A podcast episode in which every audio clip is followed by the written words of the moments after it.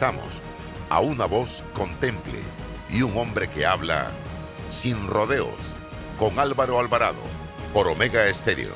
Bienvenidos.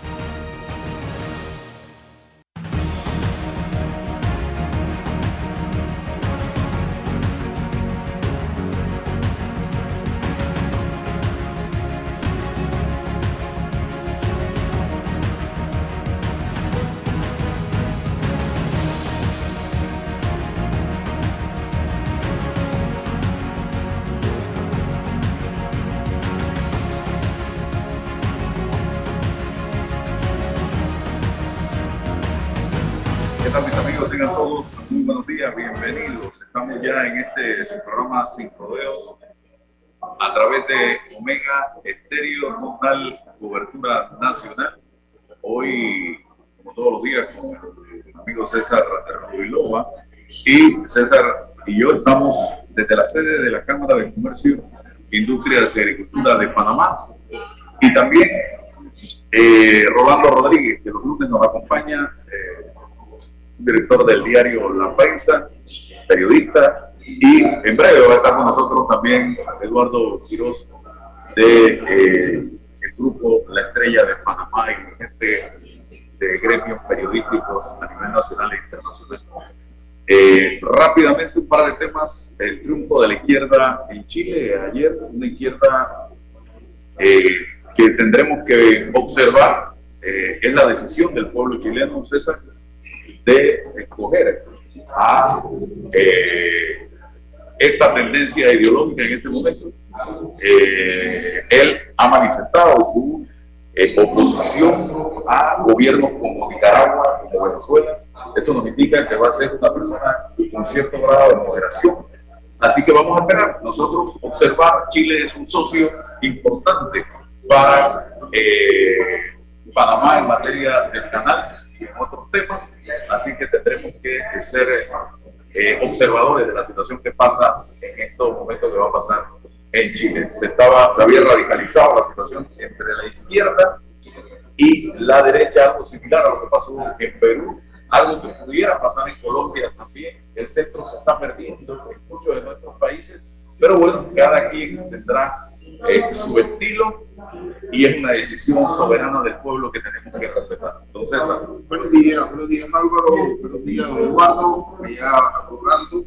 Eh, bueno, lunes, una fecha trascendental para la historia panameña sobre el tema que pones en, en tapete Álvaro, Chile pierde el pueblo chileno, la institucionalidad chilena le dio una lección no solamente a Latinoamérica, sino al mundo, de democracia, de transparencia, de civismo, eh, una forma para eh, poder elegir a sus autoridades aún en el, divisionismo ideológico. Es una decisión que, que, tomó la mayoría del pueblo chileno y bien por ese pueblo, Álvaro, bien por la institucionalidad, bien por los agentes del proceso electoral y también bien por los actores políticos que estuvieron a la altura de las circunstancias. El señor Katz reconoció de manera inmediata el triunfo de su opositor político, el presidente de la República, que de todas formas era responsable del proceso electoral, también eh, aceptó inmediatamente y le la tranquilidad al pueblo chileno. Y como eh, último momento político del día ayer, el señor Gabriel Boric, joven de 35 años, que hace 10 años estaba en manifestaciones de orden político estudiantil, eh, como en su discurso se moderó, atemperó las pasiones y llamó a la reconciliación política del país. Qué interesante el, el, escenario en Chile, que simultáneamente pasa por un proceso constituyente, un proceso de refundación constitucional y a la vez entonces toma esta decisión. Queda para el pueblo chileno, para la experiencia latinoamericana, darle seguimiento a las políticas sociales, al equilibrio que pueda tener Chile desde la izquierda, ojalá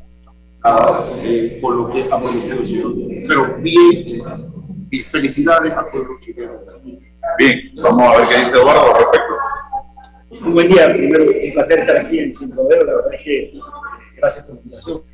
Hoy pues como mencionaba César, es un día en el que todo panameño debe iniciar su jornada haciendo una rememoración del, del 20 de diciembre y todo lo que eso significa eh, en la historia de Panamá. Yo creo que ya en la distancia histórica, más bien plantearlo como algo que debe servir para consolidar nuestra unidad como nación, o sea, como un pueblo que no tenemos que pensar todos igual, pero que sí tenemos que caminar todos en la misma dirección para construir un país mejor. Sobre Chile, anoche se me venía a la memoria el, el referéndum de 1988. Seguramente ustedes recuerdan porque también, salvo Álvaro, peinamos alguna cana por ahí, ¿no? Eh, el referéndum de 1988 fue el referéndum que bajo la dictadura de Pinochet se convocó para decidir si se daba una extensión al periodo de mandato de Pinochet o si ahí cesaba. Y ganó el no eh, con un 55%. Exactamente el resultado de ayer. 55% a favor de Bodrick, 44% a favor de Kass. Lo cual revela que pasados treinta y tantos años existe la misma división en la sociedad chilena. Entonces, como, digamos, como proceso democrático, una vez más Chile le envía un mensaje a Latinoamérica de que la democracia es una opción para resolver sus problemas y para construir una sociedad mejor. Desde el punto de vista de la polarización que vive nuestra región, ahí hay algo sobre lo cual todavía habrá bastante más que conversar, porque evidentemente eh, Chile sigue eh, profundamente dividido. Bien, y yo aplaudo el debate ideológico. Excelente. Ojalá en Panamá se dieran este tipo de debates ideológicos Aquí en Panamá estamos debatiendo quién es más corrupto y quién es menos corrupto. Ese es el debate que tenemos actualmente en nuestro país y eso es muy triste y muy lamentable, estimados amigos, cuando debiéramos estar debatiendo sobre propuestas, sobre cómo este candidato, qué es lo que plantea para eh, salir de la crisis en que nos encontramos actualmente, eh, institucional, justicia, educación, salud. No, aquí estamos, es precisamente en un debate sobre el tema de corrupción. Estancados allí, no salimos de allí, don Rolando Rodríguez. Bienvenido. Sí, buenos días, eh, colegas. Ciertamente a mí lo, lo, que más me preocupa de todo esto es la polarización que se está viendo en, en la región. Eh, pero bueno, en el caso de Chile, allá todavía hay buenas, hay ideología que, que discutir. En cambio, acá en Panamá, como dice Álvaro, pues estamos sumidos en una discusión que tiene que ver más bien con el hecho de que eh, la corrupción no deja progresar al país. Y esto eh, posiblemente nos lleve también a una polarización más adelante. Y esto es muy preocupante porque la polarización es una cosa que no es buena en, en ningún caso. Pero sí me preocupa el hecho de que la región está caminando hacia, hacia allá. Y eso hay que verlo con mucho, mucho cuidado. me preocupa el hecho de que la región está caminando hacia, allá. Y eso hay que verlo con mucho, Ok. Bien, interesante la región caminando hacia allá y hay que verlo con mucho cuidado el análisis que concluye Rolando en este tema. Vamos al punto que nos llama y nos reúne hoy a medios de comunicación, gremios de medios de comunicación, de periodistas, a periodistas aquí en la Cámara de Comercio, Industrias y Agricultura de Panamá. Y es la intimidación, la libertad de expresión, las amenazas de secuestro contra periodistas, las amenazas de secuestro contra medios en un país que hoy precisamente está eh, recordando una invasión que fue producto de un gobierno militar que provocó que miles de panameños salieran a las calles en la década del 80 a pedir justicia, democracia y libertad. Y hoy hay amenazas que lo que buscan es intimidar para que no haya libertad, para seguir con el tipo de justicia que tenemos hoy en día y que ponen en peligro las reglas de una democracia tan débil como la que tenemos en este momento. Eh, Eduardo, cuéntame un poco qué percepción tienes de lo que está pasando en este momento. Lo primero que habría que decir es que es muy lamentable que tengamos que estar en esta época y en medio de la pandemia eh, llamando la atención de la sociedad sobre eh, una situación como esta. ¿Y cuál es la situación eh, que se plantea? Y es que el proceso democrático, y hablábamos sobre Chile hace un momento, pero el proceso democrático en cualquier sociedad requiere el debate de ideas. Y para el debate de ideas se requiere de información. Y en ese sentido, los medios de comunicación y el periodismo en general, bien entendido, el periodismo aporta profundamente a la sociedad democrática desde el punto de vista de la información. Entonces, cuando desde el poder político o desde el poder económico o desde el poder del crimen organizado o desde cualquier tipo de poder se intenta socavar, afectar, intimidar o generar autocensura, y esto quiero subrayarlo, porque todo ciudadano tiene derecho a acudir a los tribunales y a la Administración de Justicia si considera que su derecho ha sido vulnerado. Todo ciudadano tiene derecho a acudir a velar por su honra, que es un patrimonio que la propia Constitución, y César podría explicar esto mejor que yo, pero está protegido y salvaguardado en la Constitución. De eso no se trata. Vivimos una sociedad democrática y cualquiera puede acudir a defender su honra. Lo que no podemos generar es esquemas de autocensura, o sea, que se utilicen los procesos judiciales para generar en los medios de comunicación, en los periodistas o en cualquier ciudadano que desee expresar su opinión alguna intimidación. Y eso lo produces cuando desde el poder, desde cualquiera de estos que he mencionado, se genera ese intento de generar intimidación o autocensura. Y en el otro lado, de manera corta, y en el otro lado está el otro derecho fundamental garantizado en la Constitución, que es el derecho de acceso a la información.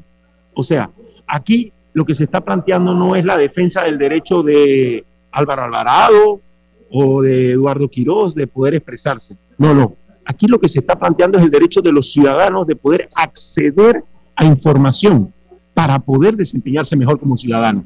Entonces, ese derecho a poder acceder a información está también vulnerado cuando se intenta intimidar o generar autocensura en el periodismo en los medios o en cualquiera que, eh, que genere o ejerza su derecho a la libertad de expresión. Y este país, casualmente hoy, 20 de diciembre, es bueno recordarlo, César y Rolando. Le voy a dar la palabra a Rolando en esta oportunidad, luego el abogado que está en la mesa. ¿Usted es abogado también? Sí, también. Sí, bueno. Pero ahora lo tengo como dirigente gremial en estos momentos. Pero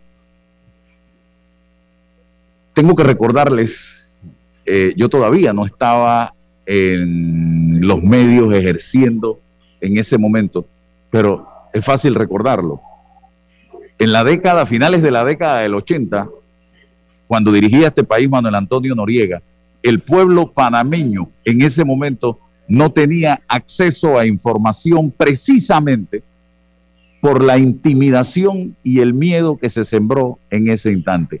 En esa época, quienes ostentaban el poder tenían en cada medio de comunicación, no aliado a ellos exclusivamente, a un censor que tenía que revisar cada noticia que salía al aire para darle el visto bueno o simple y sencillamente la noticia no salía.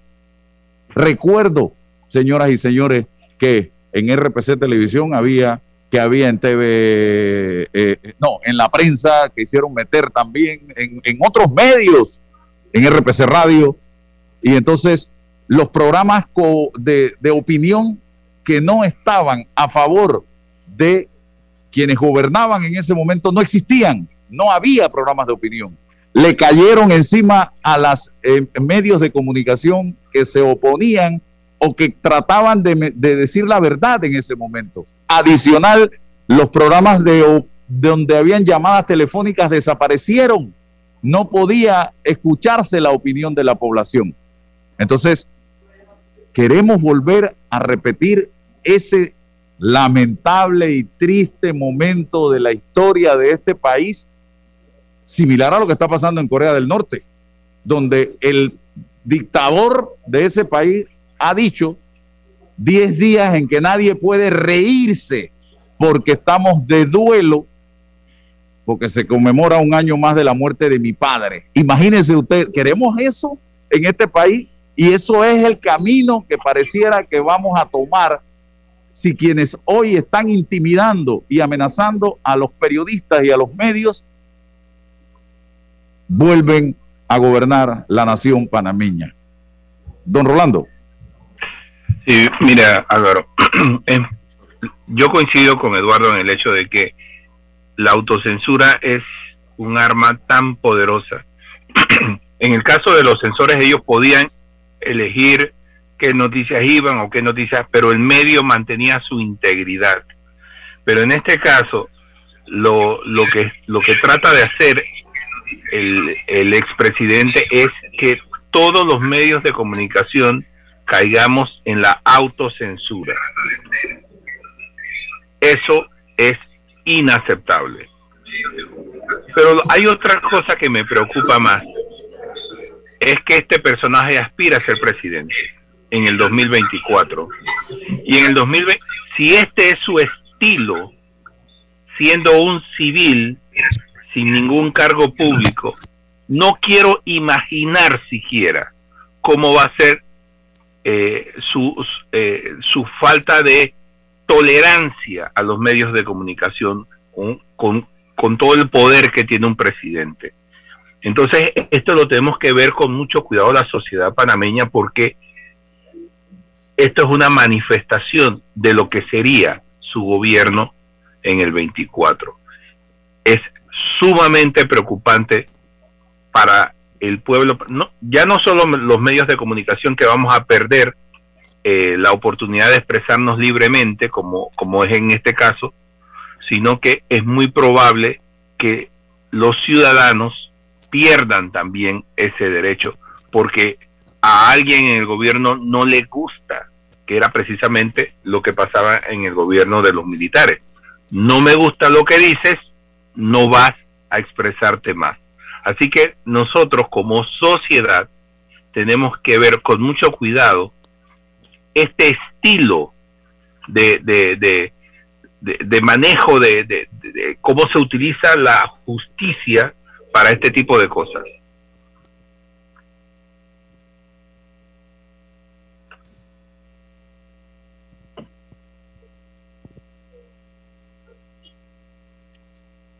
Bien, César tu comentario. Sí, yo creo que, que, eh, Rolando ha dado en el, en el, punto de, de, nuclear de, este, de este debate, porque desde lo jurídico, eh, fíjate que el constituyente tuvo el cuidado de articular una normativa que protegiera la libertad de expresión, ese derecho a la información que tiene un pueblo en un Estado democrático, pero a renglón seguido tuvo el cuidado de decir que ese derecho y esa libertad tampoco es absoluta, porque debe tener el cuidado de procurar siempre eh, la, protección del honor eh, del individuo. Entonces, en esa, en esa tensión permanente desde lo jurídico, es el comunicador, es el medio que tiene que procurar la transparencia, de poder cotejar su información. Es una responsabilidad que tiene que ver con su autorregulación, que tiene que ver con su credibilidad y su potencia y, y, tal. Entonces, pero eso desde el aspecto de lo jurídico, que tendría que resolverse en sede judicial, pero desde lo político, eso que habla Rolando, o sea, ¿cuál va a ser el talante de estos gobernantes si llegan nuevamente al poder? De, de, de, de no esperar nada. Fíjate, en este caso específico, nosotros tuvimos de manera inmediata la posibilidad de entrevistar al señor Valenzuela y de entrevistar al señor Alejandro, Pérez, y, las conclusiones fueron la necesidad de que el Ministerio Público inmediatamente se incorporara, corroborara la información, acreditara los hechos o lo descartara y le presentara una conclusión al país, porque lo que está en juego aquí no es un asunto del señor Valenzuela, de foco, no, no, no, no, no, también a todo esto, o del señor Martínez, también es la credibilidad del Poder Judicial, porque se habla de una jueza de la República y a nosotros nos interesa y a todo el país debe interesar que no exista ningún tipo de mácula sobre la actuación de una jueza en un caso determinado. Eso es fundamental para un Estado democrático. Si hablamos de justicia, esta coyuntura crítica, desde mi punto de vista, pone en perspectiva la necesidad de que se vayan confirmando de manera inmediata esos hechos y que exista una conclusión. Pero ¿qué hace el señor Martinelli y sus abogados? Bueno, convoca o pretende convocar, o así lo han dicho, eh, acciones judiciales contra las personas que han puesto en el país una coyuntura de este tipo. Entonces, ¿de qué se trata todo? Guardar silencio, esperar qué cosa? Que se nos, que, que se desplome más el sistema judicial, porque es que está en juego eso también, la institucionalidad del país. No es un problema de orden personal o personalista, es la propia institucionalidad. Y Eduardo, han pasado 32 años y estamos tratando apenas de construir una institucionalidad del país. Es un proceso en el que estamos abocados y esta generación tiene que darle frente a eso. Y lo tenemos que hacer con amplitud, lo tenemos que hacer con respeto, con tolerancia y con democracia. Definitivamente no podemos ejercer periodismo pensando que tenemos que pedir permiso para poder hacer una publicación por temor a herir susceptibilidades. Eso no, así no se ejerce el periodismo, señoras y señores. Nosotros en este programa y en nuestras eh, redes sociales subimos la publicación que hizo Foco y también subimos las declaraciones del señor Valenzuela y del señor Alejandro Pérez cumpliendo con las reglas del juego del periodismo. Así de sencillo, para que todas las partes tuvieran la oportunidad de eh, expresar lo que había sucedido. Esto fue un hecho público. Entonces, ahora venir precisamente a lanzar amenazas, intimidaciones, ¿con qué objetivo? De que no se aquí hemos llegado al nivel de que se pidió a jueces que no se mencione el nombre de un político o de un expresidente. Sí, Álvaro, a mí, a mí me parece importante aprovechar estas circunstancias, como decía, que lamentablemente tengamos que estar en esto para estas fechas y, viviendo la situación que estamos viviendo con la pandemia. yo creo que es bueno. ¿Sabes por qué? Porque nos está diciendo qué es lo que puede venir en un futuro. Porque claro. ¿Me explico? Bueno, nos está diciendo en la medida en que hacemos esto, en lo que hacemos lo que tú estás haciendo hoy, que es poner la alarma y, eh, y convocarnos para hablar de esto. Pero, a ver, a mí me parece que hay un proceso de sensibilización, de formación que la sociedad, que en la sociedad debe ser permanente y es tener claros ciertos principios fundamentales que no pueden ser alterados, porque si se alteran, el proceso democrático se deforma. Así como creemos que deben haber elecciones libres y que se debe respetar el voto, pues eso es importante para la democracia. Pero también es fundamental para la democracia el derecho de la libertad de expresión, el derecho de ejercer el libre periodismo y el derecho de los ciudadanos de acceder a información. O sea, del derecho del ciudadano de acceder a información y de decidir de dónde accede a información. Hoy nos estarán escuchando muchísimos con la audiencia que tú tienes, pero habrá otros que habrán decidido ir a escuchar otro lado. Ese derecho del ciudadano de acceder a información no puede ser vulnerado sin afectar la democracia. Y eso hay que repetirlo. Y por otro lado, lo que bien planteabas, que yo siempre lo relaciono con aquella eh, referencia a la mitología griega de la espada de Damocles, ¿no? O sea, no puedes ejercer periodismo con una espada de Damocles que no sabes en qué momento te viene encima porque simplemente alguien se sintió afectado. Pero no es alguien cualquiera, es alguien que decidió acceder a la vida pública. Hay dos, dos tipos de ciudadanos. Hay el ciudadano que accede a la vida pública y el ciudadano que prefiere mantener su vida privada y limitar su participación en la sociedad a las actividades no públicas. Pero el que accede a la vida pública, y esto es fundamental también, porque a veces no se entiende, el que accede a la vida pública se somete al escrutinio público.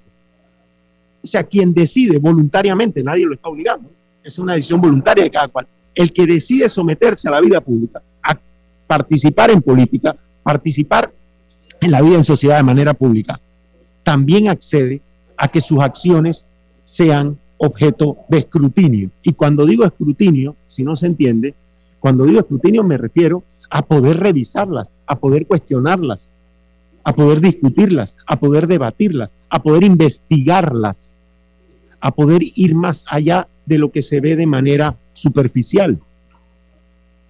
Si usted está sometido al escrutinio público como un ciudadano que ha decidido participar en la vida pública y usted tiene una reunión, usted, está sometido, está decidido someterse a que alguien le pregunte por qué usted fue a tal restaurante y se reunió con fulano de tal. ¿Ahí había alguna materia de interés público o no? Porque lo que prevalece es el interés público. Se somete el derecho a la privacidad al interés público. Y el interés público es un interés superior. Entonces, ese tipo de criterios yo creo que es importante aprovechar para, eh, regresar sobre ellos, porque la sociedad no se da cuenta que la democracia no se orada o no se pierde el día que hay un golpe de Estado. No, no, la democracia se va perdiendo por pedacitos. tendría que el censor judicial atender a esos criterios del balance de lo público y lo privado para resolver este, este, este problema. ¿Ya? Bajo esos criterios. Usted está, usted está, eh, usted es un, un, un expresidente de la República, usted tiene un partido político, entonces es válido, pero bajo esos criterios se tendría en sede judicial, en caso de que exista algún tipo de... Ojalá que no, ojalá que reaccione y medite y, y, no, no materialice este mal paso que pretende hacer y genere esto, pero la solución va a llegar desde el árbitro, que es el juez. Y por eso que es tan importante cuidar la credibilidad, la competencia y la jurisdicción de nuestros jueces para que en el momento de aplicar la ley lo haga con rigurosidad, pero bajo esos criterios que tú estás planteando en un Estado democrático. Pero eso nos lleva, perdón pero eso nos lleva a, otro, a otra cosa. ¿Y cuál es la otra cosa? La otra cosa es que la sociedad tiene que tener credibilidad en la administración de justicia. Y la administración de justicia se gana esa credibilidad actuando de manera rápida, clara y contundente. Si usted presenta una acción utilizando la jurisdicción civil, que es evidente que lo que intenta es generar autocensura, entonces el tribunal, el juez, debe actuar de manera rápida para enviarle un mensaje a la sociedad de que ese tipo de acciones temerarias no van a prosperar. Entonces, cuando sucede una y dos veces, la sociedad entiende. Y los actores que intentan utilizar la administración de justicia para intimidar o para generar autocensura, simplemente se dan cuenta que sus acciones son ilusorias. Entonces, es, es esa responsabilidad, y yo creo que ese es un punto fundamental de hoy, esa responsabilidad está en la administración de justicia. Señores fiscales, señores procuradores, señores jueces, señores magistrados. Bien, voy con Rolando. Y es que lo que no me gusta que me hagan, no lo hago. Mira, ¿y por qué digo esto? El propio caballero al que estamos haciendo referencia es especialista en el bullying a través de sus propias redes sociales. Y aquí tengo pruebas hace unos meses atrás, hace una publicación llena de falsedades, donde hablaba de, sacaba una foto donde estaba Eduardo Linjuen, el profesor Cabrera, Guido Rodríguez, Ronnie Vargas, eh, no recuerdo quién es este, y decía abiertamente que en esa mesa, todos los que estábamos allí prácticamente, habíamos sido invitados por la empresa Odebrecht a Brasil. No hay nada más falso que eso que estaba asegurando. Entonces, cuando él siente que le han publicado algo que no es cierto, amenaza con demandas legales, con secuestros, pero miren ustedes, en sus redes sociales hay cantidad de situaciones de esta naturaleza. Entonces, ¿de qué estamos hablando, señoras y señores? Don Rolando Rodríguez, a usted que ha sido víctima de todo tipo de de calumnias e injurias también. Sí, efectivamente. Recuerdo hace poco que él publicó, ah, refiriéndose eh, a mí, eh, diciendo que recibíamos información del Consejo de Seguridad, etc. Siempre, eh, siempre lo hace. Eh, pero bueno, yo, yo sí quisiera referirme a un hecho importante. Miren, el miedo, el miedo a perder una instalación, a perder el salario de los trabajadores, el miedo a un secuestro, se convierte en el editor en un medio de comunicación. Y eso es lo que me preocupa a mí de toda esta situación. El bullying que hace para amenazando con el secuestro, que ya nosotros lo sufrimos con, con una demanda de, del señor Pérez Valladares, eh, secuestró cuentas bancarias del, del, del, periódico y esto pues puso en una situación un poco delicada al medio de comunicación.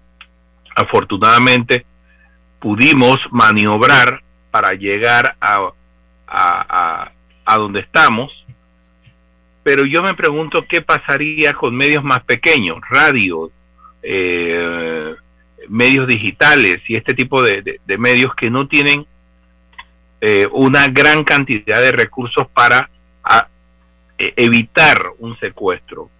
Entonces lo que, lo que dice Eduardo es verdad y es que la justicia tiene que mandar un mensaje. No se puede utilizar la justicia para estas cosas.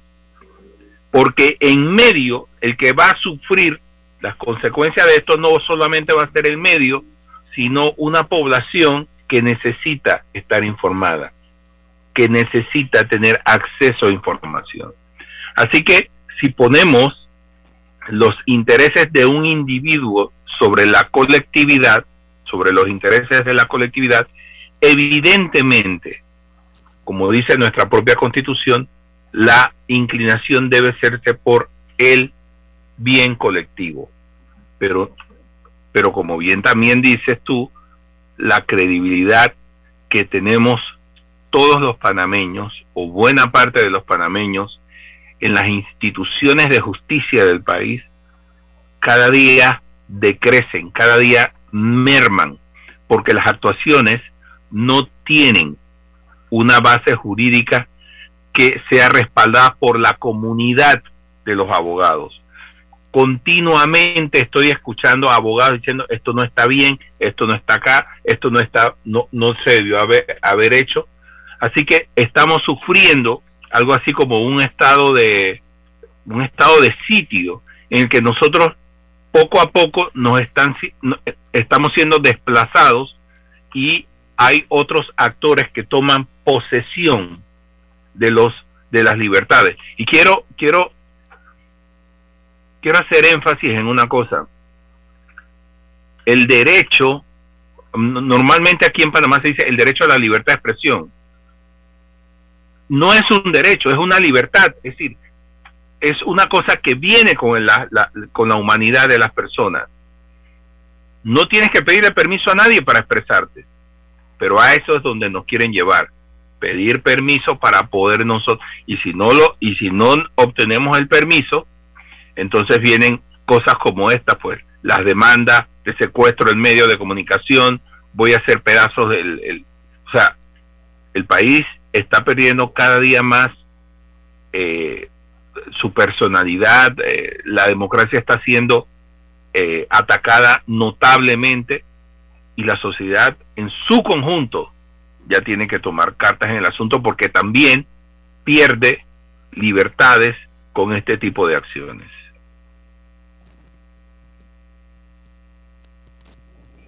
Sí, definitivamente, muy cierto, el que pierde, el gran perdedor aquí es el pueblo panameño. Si este tipo de demandas eh, prosperan, porque usted que me está sintonizando, piense, analice, usted demanda información 24 horas al día, 7 días a la semana. ¿Y qué va a recibir usted si este tipo de demandas prosperan? Casetillas, noticias editadas, cortadas, pensando, oye, mejor no decimos esto, mejor no sacamos aquello por miedo a que venga una demanda, a que venga un secuestro. Y yo no sé si usted que me está sintonizando en este momento quiera repetir aquellos momentos eh, de la década del 80 que eh, eh, ante una situación como esta es hasta peor. Es peor, señoras y señores, que lo que se vivió en aquellos momentos de la dictadura militar, porque ahora estamos en democracia y que venga una situación como esta es mucho más delicado, don Eduardo No, fíjate si, si es importante el tema. Es que y, planteándolo como lo señalabas, eh, poniéndolo en, el, en, el, en la audiencia, en el lector, en, en, el, en el televidente. Imagínese usted que usted se para por la mañana y usted no tiene el derecho a, a decidir qué emisora de radio poner, si quiere poner A, B, C o D, o qué canal de televisión, o qué periódico quiere comprar, o qué red social quiere seguir. O sea, eso es lo que significa la autocensura. Es, por eso es importante. Y yo creo que en esto el, el, rol que está jugando el Consejo Nacional de Periodismo, el Fórum de Periodistas, de alertar a la sociedad sobre esto, no es en defensa de los medios. Los medios han estado atacados en, en momentos más, en momentos menos. Pero, y ya han hecho sus defensas cuando las tienen que hacer. Aquí está planteado el tema con respecto al derecho de acceso a la información de los ciudadanos, de los ciudadanos. Y por supuesto también el derecho a acceso, el derecho a la libertad de expresión. El otro punto que a mí me parece fundamental es la sociedad no puede permitir que nadie sea de poder político, económico, del crimen organizado, nadie secuestre el derecho de acceso a la información de los ciudadanos y utilizo la palabra secuestrar casualmente para hacer el símil con una medida cautelar. La medida cautelar se puede ejercer dentro de un proceso y le corresponde al juez establecer si tiene valor o no. Pero no se puede aceptar, bajo ningún concepto, que alguien secuestre el derecho de acceso a la información de los ciudadanos. Bien, eh, don César, Eduardo se levanta porque va a participar de la actividad. Claro, por supuesto. Bueno, eh, hay otra línea de debate en, este, en esta coyuntura crítica, que es la eh, judicialización de la política. Este, eh, ya no hay un debate, los actores políticos han omitido, no promueven el debate y lo que hacen es que en sede judicial se vayan resolviendo estos problemas. Entonces tenemos que ir eliminando ya esta costumbre de judicializar de judicializar lo que tiene que ser un debate eminentemente político y democrático. Libertad de expresión, eh, verificar la transparencia de los órganos del Estado. En este caso estamos hablando de la mención de una juez. Si no pasó nada, el Ministerio Público lo va a poder corroborar y ya. Y tenemos que seguir adelante, insisto, desde el ámbito del debate eminentemente político. En este momento comienza la actividad aquí en la Cámara de Comercio. Se va a ver un pronunciamiento no tenemos un buen audio. Vamos a ver si la emisora puede conectarse directamente. Eh, Roberto, tendrás la posibilidad de conectarte allá con la transmisión eh, de lo que está sucediendo aquí en la Cámara de Comercio, porque estamos a un costado. Vamos a ver, el pronunciamiento está en mesa eh, Guillermo Antonio Adame quien va a, a, dar lectura a un pronunciamiento en este momento. Vamos a ver si Roberto tiene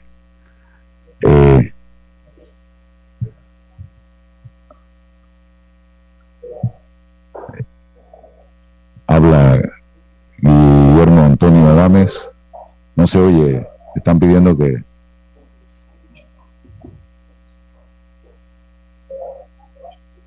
Alejandra Araúz, Eduardo Quirós, Guillermo Antonio Adames, en este momento.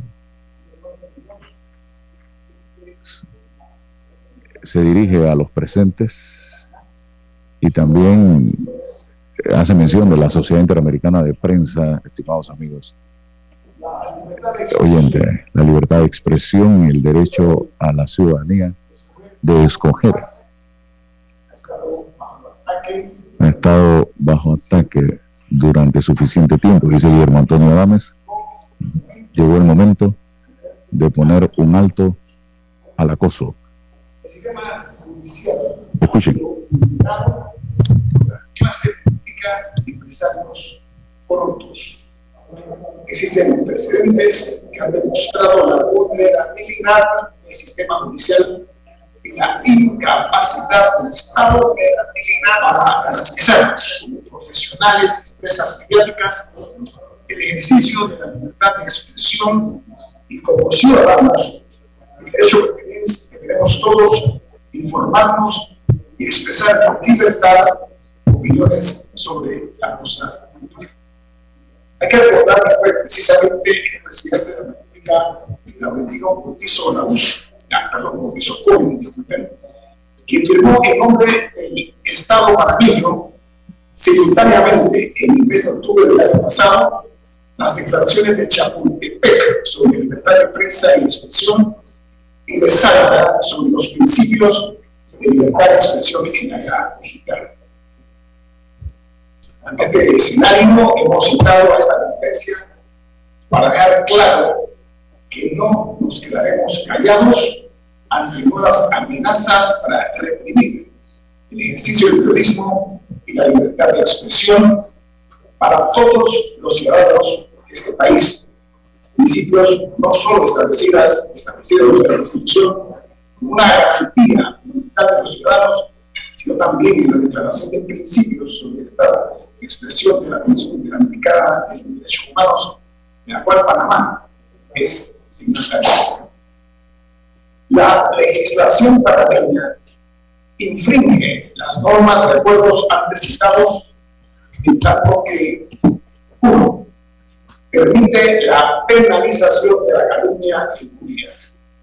Dos, no establece límites en cuanto a las cuantías para las demandas civiles y consecuentes puestos judiciales como resultado de reclamos por supuestos daños morales. Tres, permite el secuestro de bienes de propiedad de medios de comunicación, específicamente prensa escrita, medios digitales y usuarios de redes sociales. Cuatro, utiliza argumentos confusos ligados a delitos como la violencia de género, la violencia política y el maltrato de menores para procesar realmente a ciudadanos. Estas deficiencias institucionales, que no tienen otro propósito que silenciar la opinión pública, han permitido sistemáticamente el acoso, la persecución, la intimidación, las amenazas, en fin, la denigración de los ciudadanos. Llevaremos a cabo iniciativas encaminadas a lograr reuniones durante la primera semana del mes de enero con los tres poderes del Estado con el objeto de buscar una solución eficiente para el beneficio de la ciudadanía honesta de Panamá. Ese mensaje busca unir a la ciudadanía en un frente común, la defensa de sus derechos.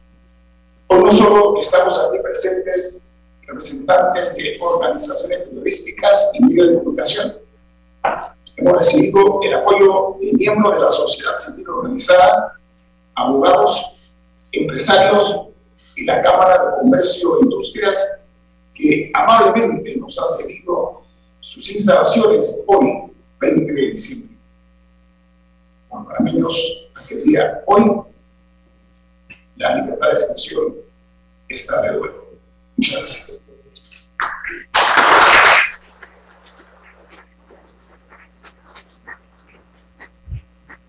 Gracias, señora Dames. Tenemos también oportunidad para que puedan hacer algunas preguntas acerca de este tema, si queremos profundizar. Así que estamos dispuestos, tanto Alejandra como Antonio Dames, para responderlas. Así que adelante, si hay algunas preguntas. Una pregunta del señor de Justicia. La pregunta, la pregunta. Guillermo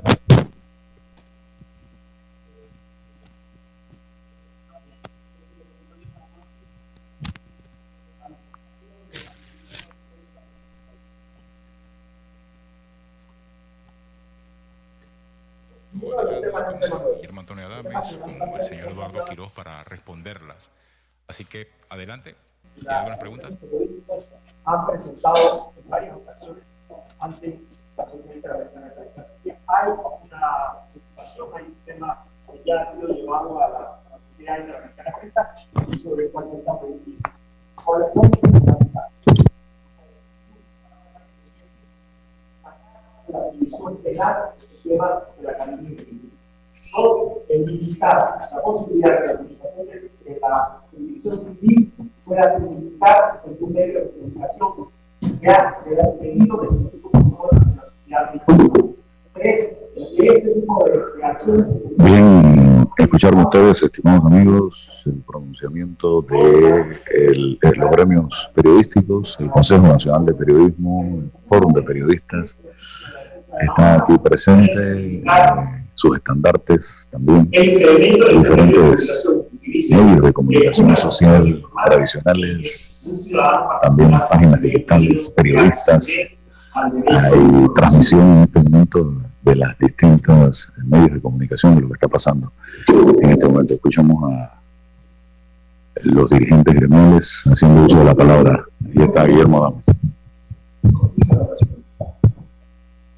para llamar la atención, porque ha sido constante el acoso, la intimidación, no únicamente a los periodistas, a los comunicación. El gobierno nacional tiene la obligación de contratar internacionales importantes, eh, especialmente de Salta. En este caso, vamos Dice la ocasión para llamar la atención porque ha sido constante eh, el acoso, eh, la persecución, la intimidación, no únicamente a los periodistas, sino también a los medios de comunicación. El gobierno nacional tiene la obligación de cumplir con la firma de dos tratados internacionales importantes, el de Chapultepec y el de Salta. En este caso, nosotros apelamos al buen criterio de quienes nos gobiernan para hacer todo lo conducente y lograr que en Panamá no se den más casos de esa naturaleza y que la justicia panameña cumpla su rol y las otras, eh, eh, los otros eh, poderes del Estado también lleguen a un fin y un propósito que es la consolidación de la libertad de expresión, pero no únicamente de información, digo, sino también la de información, que la ciudadanía esté informada acerca de todo lo que ocurre en este país. Ese es el derecho que tenemos todos a estar eh, debidamente informados. Yo solamente quiero añadir a lo que ya ha dicho Eduardo Iñito, es que así como el empleo es un indicador de el- se- cómo está el estado de la economía, en el caso de las democracias, cómo se ejerce el periodismo, cómo está el estado de la libertad de expresión, es uno de los mejores indicadores. Y hoy que deberíamos estar conmemorando el regreso a nuestra democracia, tenemos que estar también defendiéndola, porque este derecho de la libertad de expresión, del libre ejercicio del periodismo, no solamente atañe a los medios de comunicación y a los periodistas, es un servicio público que ayuda a la sociedad a estar informada. Y una sociedad informada es una sociedad empoderada. Una sociedad empoderada exige rendición de cuentas y transparencias a sus autoridades. Así que este ataque empieza a los medios de comunicación, a ciertos periodistas, pero si esto se deja correr, después nos vamos a lamentar como sociedad porque vamos a tener censura para todos. ¿Alguna otra pregunta? Sí. eh. Es la primera vez que un expresidente anuncia demandas eh, civiles por secuestro para varios medios de comunicación a la vez y, y periodistas, esa es la primera. Y dos qué llamados ustedes podrían hacer al, al CONAPE, que tampoco se ha pronunciado por nuestra presencia, y también el sindicato de periodistas, quizás no tengan la misma óptica que ustedes como gremio periodístico. Bueno, mire, eh, el Consejo Nacional de Periodismo, en conjunto con el Fórum de Periodistas y la Asociación Panameña de Radiodifusión, que tiene 90 estaciones de radio como integrantes de esta agrupación, hemos unificado criterios de cara, primero, a enfrentar eh, este eh, lamentable eh, hecho real de que hay intereses creados por tratar de impedir la libre información. Nosotros respondemos en lo que corresponde a nuestras organizaciones. Eh, es nuestro derecho y lo ejercemos como tal. Pero esto no es un tema...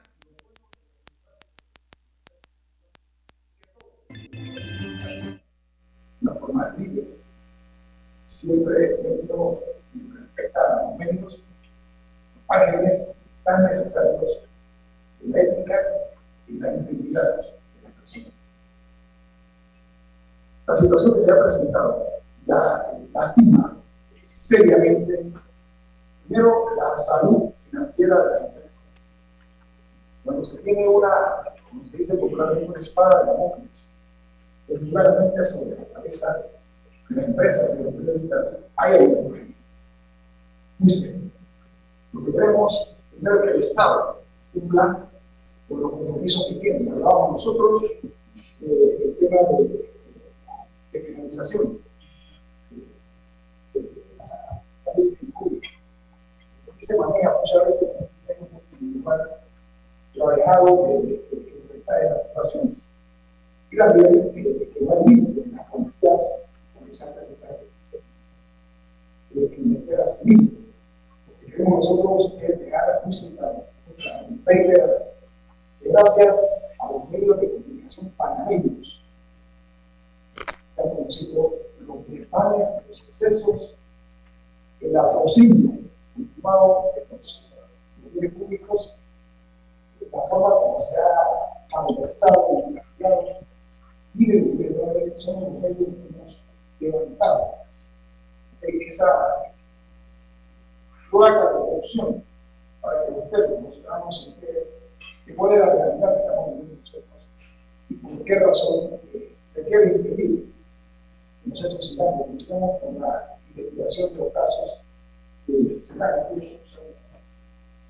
si eso se logra, obviamente tendremos totalmente comprender que estamos eh, a la libre decisión de algunas personas.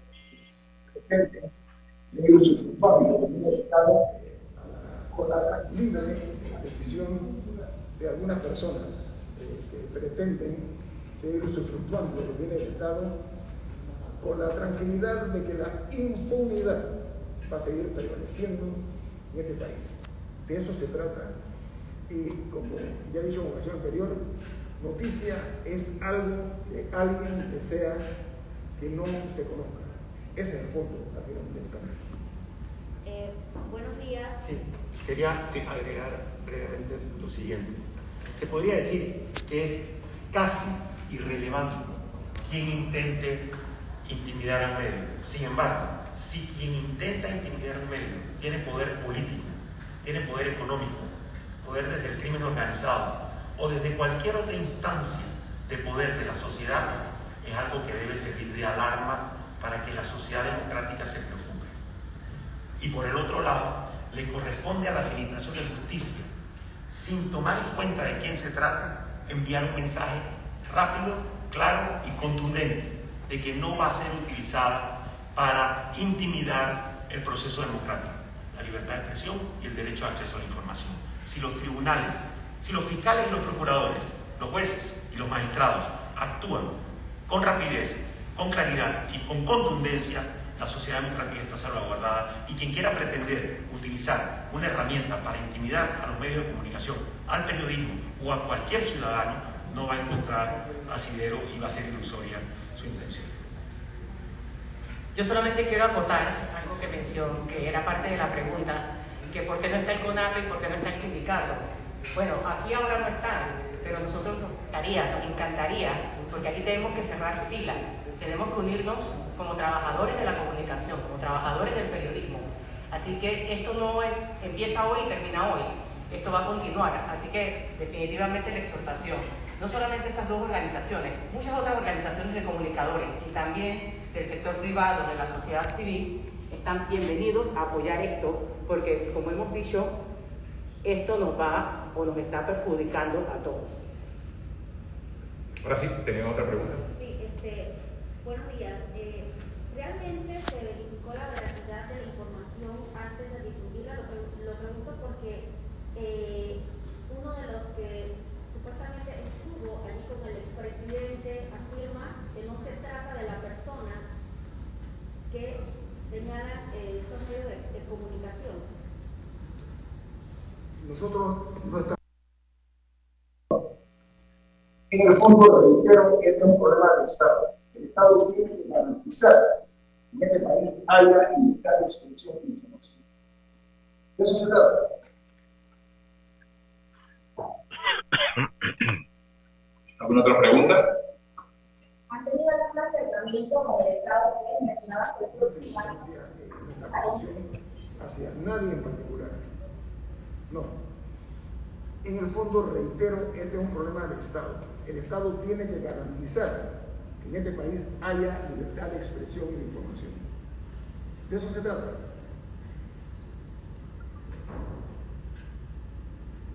¿Alguna otra pregunta? ¿Han tenido algún acercamiento con el Estado? Ustedes mencionaban que el próximo año aspiran a reunirse con los ciudadanos, pero actualmente han tenido ese acercamiento ante esas amenazas. Y ya empezamos a platicar con las autoridades sobre este tema. No, ya anuncié durante eh, la presentación de la posición del Consejo Nacional de Periodismo, de la Asociación Panameña de Radio y del Fórum de Periodistas, nuestra posición contenida en la palabra que expresé hace unos minutos, es que a partir del mes de enero vamos nosotros a sostener reuniones con los tres poderes del Estado, en aras de buscar eh, una solución definitiva esta eh, peligrosa situación que estamos viendo y viviendo nosotros en carne viva, que está ocurriendo no únicamente con periodistas y medios, sino que eso también lesiona la posibilidad de que en Panamá haya una prensa realmente libre de cualquier tipo de presiones y de intenciones de ponernos dorsal a nuestras expresiones. Yo quisiera acotar algo a lo que la colega mencionó en la pregunta. Mira, realmente, como cualquier oficio, uno puede ser susceptible a cometer errores. Y definitivamente que la comunicación del periodismo no escapa de eso. Entonces, cuando uno comete un error, uno se despoja del ego y lo acepta. Ahora bien, ¿cuál es el activo más importante que tiene el periodismo? Es la credibilidad. Y si te la pasas de error en error, te quedas sin credibilidad. Entonces, ¿cómo se brinda esa credibilidad, que es el activo más importante de este oficio? Es a través de la ética. Que Nito lo mencionó, pero, o sea, la ética va por delante va encima, va adentro. yo creo que la mejor manera de nosotros poder darle un servicio de calidad, digno a la ciudadanía, a la opinión pública, es mantener los más altos estándares éticos y tener la capacidad de que si en algún momento, como ha pasado, como puede ocurrir, no se verificó algo lo suficiente, una información no es completamente como se había reportado. Entonces para eso están las fe de para eso están entonces los mecanismos para tomar correcciones incluso el derecho a réplica. ¿Alguna otra pregunta? Yo sí quisiera invitar al licenciado Ernesto Cedeño que nos acompaña esta mañana, que es eh, también se ha constituido en abogado del Consejo Nacional de Periodismo, licenciado Cedeño, porque usted que ha revisado el tema, sí sería bueno que pueda venir por acá y nos eh, presentar también su punto de vista, un punto de vista jurídico sobre lo que nosotros como, en este caso, miembros de los premios periodísticos estamos presentando. Adelante, Como muy buenos días, yo creo que es importante fortalecer como pilar de la democracia lo que es el derecho a información. Sé que el pacto de Estado por la justicia, inclusive se reunió conmigo, producto de una solicitud que presenté a la Asamblea Nacional de Diputados de palabra más, palabra menos, decretaba, solicitaba, suplicaba la modificación del Código Judicial para que prohibieran las medidas cautelares en contra de los medios de comunicación. También se incluyó activistas, eh, también se incluyó a miembros de un directivo del PH porque sabía, porque no solamente es algo que estamos viendo ahora, es algo donde el país sucumbe, inclusive de amenaza de, figuras de relevancia política que son intolerantes y quieren amedrentar lo que es la libertad de expresión, la libertad de información y sobre todo el pilar de la democracia. Me reuní eh, personalmente con todos los miembros del Pacto de Estado con la Justicia y lo importante es, como ciudadano, fortalecer no un medio de comunicación en especial o a un periodista que me cae bien o no, sino al país. De alguna u otra manera, se han destruido las democracias cuando debilita la libertad de expresión, la libertad de información. Yo creo que es un mensaje a la comunidad, que no estamos en defensa de alguna corporación en especial. Aquí estamos en defensa de la democracia y así como ha habido, hubo, corrijo, hubo iniciativas ciudadanas para que lo entre el Estado, el poder eh, legislativo, inclusive el Pacto de Estado con la Justicia, haga eco de ese clamor popular de derecho de defensa, que a veces nos encontramos en indefensión ante corporaciones fuertes, ante un poder económico, ante un poder político, y para eso necesitamos que el pueblo se empodere y vea la importancia de defender la democracia. Finalmente, el artículo de la Constitución reza que el poder emana del pueblo, y es el pueblo el que debe defender la libertad de expresión, la libertad de información, y que decida cómo recibir, si quiere seguir recibiendo una información de alguna u otra de ubicarme a un poder de discernimiento del Poder Judicial que a su modo propio va a decir cuándo o no me va a establecer una medida cautelar. Y sabido es que los procesos civiles, aunque se españolice la calumnia, un proceso civil demora años. Una persona puede destruir un medio de comunicación puede destruir a un ciudadano estableciendo una medida cautelar, caucionando y puede llevarla a la destrucción. Así como dice la reflexión de los ciudadanos, que tenemos que fortalecer lo que es la libertad de expresión, la libertad de información y sobre todo la democracia para que se fortalezca la República de Panamá. Y una manera para fortalecer la democracia es defendiendo a las personas que promueven información, que difundan la información, porque así nos va a respaldar y se va a fortalecer lo que es la democracia la Bien, señoras y señores, esto ha sido lo,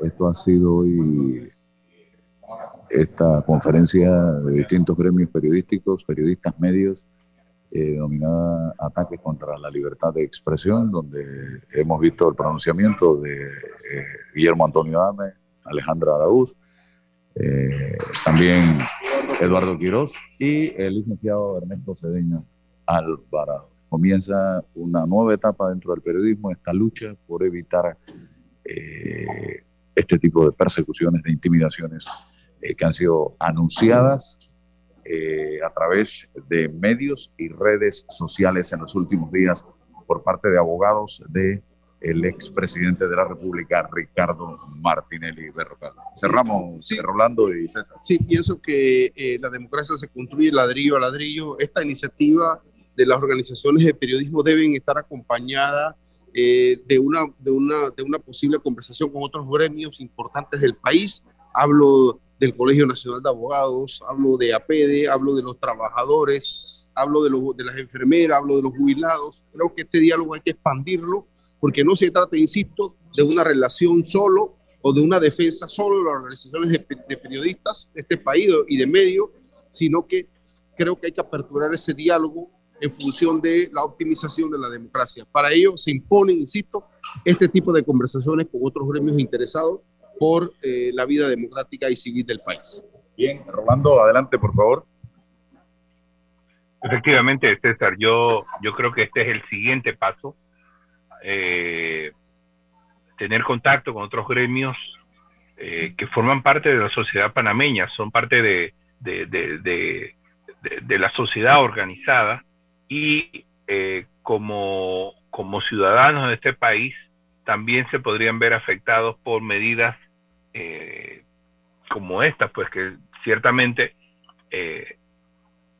ponen en serio peligro la democracia panameña. Así es que eh, sí, coincido plenamente, creo que este diálogo hay que expandirlo a, otros, eh, a otras partes de la sociedad panameña y definir rumbos para que estas cosas no, no ocurran con la frecuencia con que suelen ocurrir últimamente.